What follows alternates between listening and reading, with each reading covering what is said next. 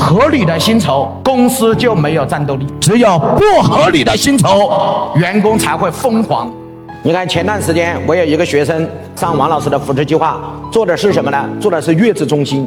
说老师啊，我在一个四线城市，我们县城的人口大概有什么？告诉我，一百二十万，只有一个月子中心。但我这个县城呢，我这个县城离武汉大概还有呢九十公里。你说远吗？也不远；说不远吗？也远。我们很多生孩子的有钱的都跑到武汉去生了。我说不对，关键问题是你这个月子中心怎么让那些人第一知道你，第二他们愿意来你这个月子中心？我说非常简单，就是让你的员工去卖一张九十九块钱的体验卡，让那些怀孕了的。那些孕妇来你这个月子中心体验一个星期，也就是交九十九块，可以体验我这个月子中心服务。你一个星期。服务。如果满意了，你在我后端继续服务；如果不满意，所有的服务。全免费，再退你一百。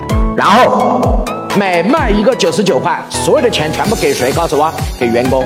然后每卖十个一百块，再每一个补五十块，等于员工拿一百四十九。每卖三十个九十九，员工每一个再补贴一百块，等于员工每卖一个九十九再加一百，等于拿到一百九十九。一个员工一个月卖五十个，那他就能拿到一百九十九加一百等于一百九十九，等于两百块一个。卖五十个，员工就拿到多少钱？一万。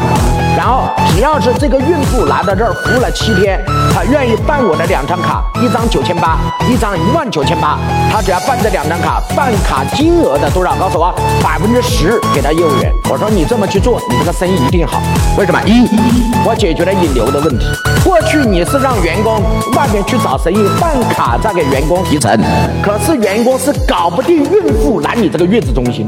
今天做个老板，你必须要帮员工设计这种路径，才能让客户来。来了之后，你才有机会成交。如果你没有设计这个路径，客户不来，你半点办法都没有。还是一句话，如果你们不来，王老师什么办法都没有。哎，各位同意吗？有人那个脑袋又在开始转，那我靠什么赚钱呢？